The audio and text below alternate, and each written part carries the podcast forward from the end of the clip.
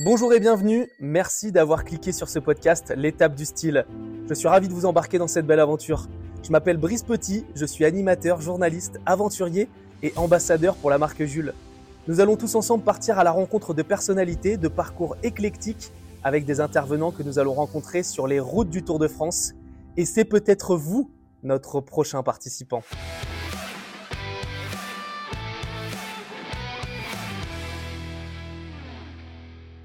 Nouvelle découverte sur les routes du Tour de France. Jérémy, peux-tu te présenter? Eh bien, Je m'appelle Jérémy, j'ai 33 ans, euh, je suis marbrier. Alors moi je suis palois, mais euh, donc de Pau, j'habite à Bordeaux maintenant depuis, euh, depuis deux ans. Et voilà, je suis, revenu à Bordeaux en fait, j'ai grandi à Bordeaux, mais je suis parti pour m'occuper de ma grand-mère en fait qui était malade d'Alzheimer. Je suis reparti à Pau. J'ai passé 10 ans là-bas et je suis revenu sur Bordeaux, sur Bordeaux il y a deux ans. Tu étais très proche de ta grand-mère? Ouais, j'étais proche de ma grand-mère. Euh, en fait, elle avait la maladie d'Alzheimer et pour éviter qu'elle parte trop vite en maison de retraite, moi j'ai mis ma vie entre parenthèses pour, euh, pour descendre et m'occuper d'elle. Donc ça devait durer six mois, ça a duré un an et demi. Et, euh, pendant cette période-là, c'est là où j'ai trouvé mon, mon métier actuel.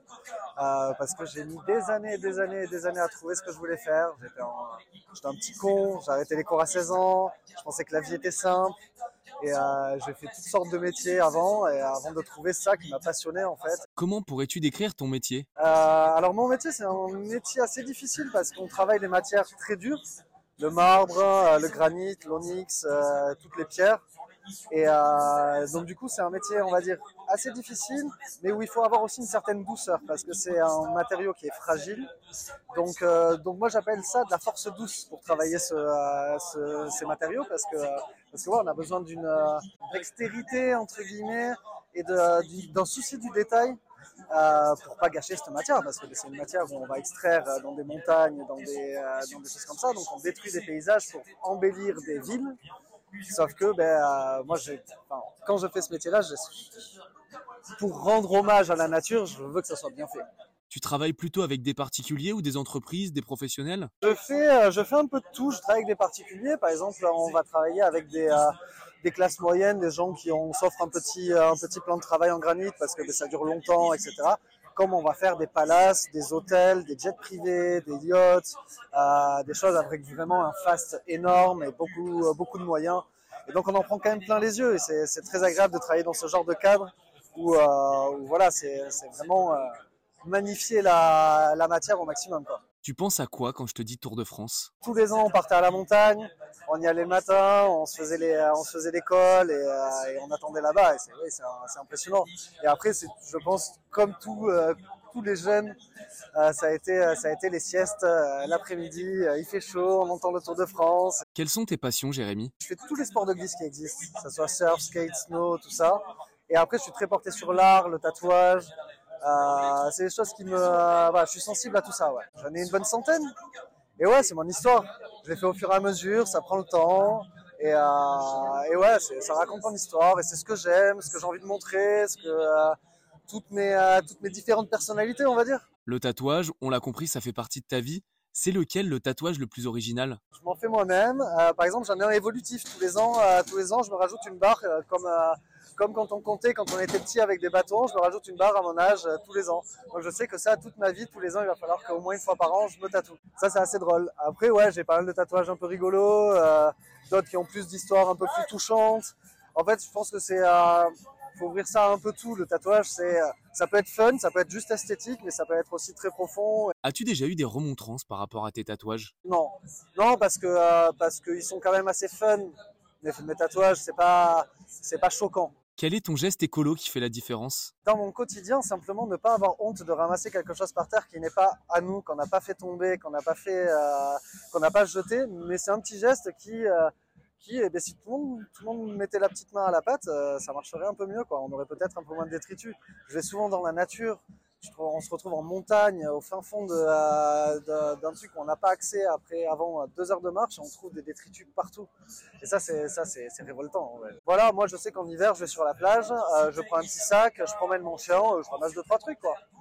Ça coûte rien. Fais-tu attention à ton look? Est-ce que c'est important pour toi? Ouais, c'est euh, moi, ça, c'est un basique pour moi. Avoir un Marcel toujours sur soi, c'est un, un sous-vêtement. Donc, euh, donc pour moi, c'est vraiment tout le temps ça. Et ouais, petite chemise, je prends soin de moi, ouais.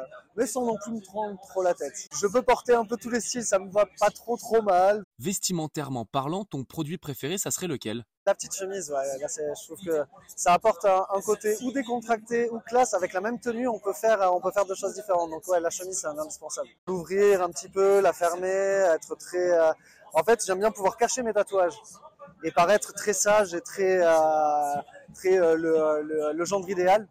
Et euh, alors que c'est vrai que si je me déshabille un peu, on trouve ça un peu, ça peut être euh, autre chose. Quoi. Et le produit que tu regardes le plus chez les autres? Quand j'étais jeune, c'était les chaussures. Je trouvais ça très important. En vieillissant un peu moins, euh, je fais pas attention au style en fait, que ce soit au visage, au style, au, tout ça. Il y a, on peut pas faire de délit de faciès en fait. Donc, donc moi j'ai des potes de tous les horizons, donc de tous milieux sociaux. Donc euh, la tenue et tout ça, je ne fais pas vraiment attention. Moi, j'aime bien être, euh, être, euh, être décontracté, avoir mon style, etc. Mais le style des autres m'importe peu. Chacun a sa vie, chacun a son kiff, et, et, par contre, on peut tous cohabiter, chacun sa portée. Tu aimes acheter du neuf ou tu es plutôt seconde main? J'ai des vêtements que j'ai depuis que j'ai 14 ans. Je suis pas dans l'achat compulsif, parce qu'à l'époque, je m'habillais en style un peu américain, donc en double XL, mais c'est des trucs que je mets encore maintenant en ayant pris 20 cm. Quels sont tes combats dans la vie? Tu sais, c'est, euh, mais euh, j'ai pas mal voyagé petit. J'ai été habité en Guadeloupe. J'ai vécu, euh, j'ai vécu des choses de, de, de, entre guillemets racisme inversé, on va dire. On me disait ah mais t'es blanc donc tu dois être raciste. Putain, mais c'est, c'est des a priori en fait qui venaient des parents parce que j'étais j'étais tout jeune. Mais c'est des trucs que j'ai toujours combattu. On est tous pareils de toute façon. On a deux jambes de pied, même si on a qu'une jambe et, et qu'un bras, mais c'est pas grave. On a le même esprit et on s'apporte tous les uns les autres. Un dernier mot pour conclure?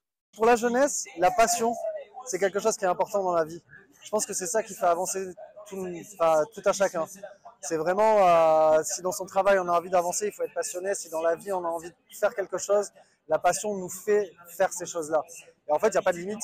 Moi, j'ai grandi avec un, copain à moi qui voulait être champion du monde de boxe taille. Et bien, avec la, la passion et, euh, et, la persévérance, il a été. Donc, en fait, il y a plein d'exemples comme ça euh, de gens qui se donnent les moyens, qui sont passionnés et qui vont batailler, batailler et croire en ses rêves. Merci à tous d'avoir suivi ce podcast L'étape du style et n'hésitez pas à vous abonner pour suivre les prochains épisodes. À bientôt.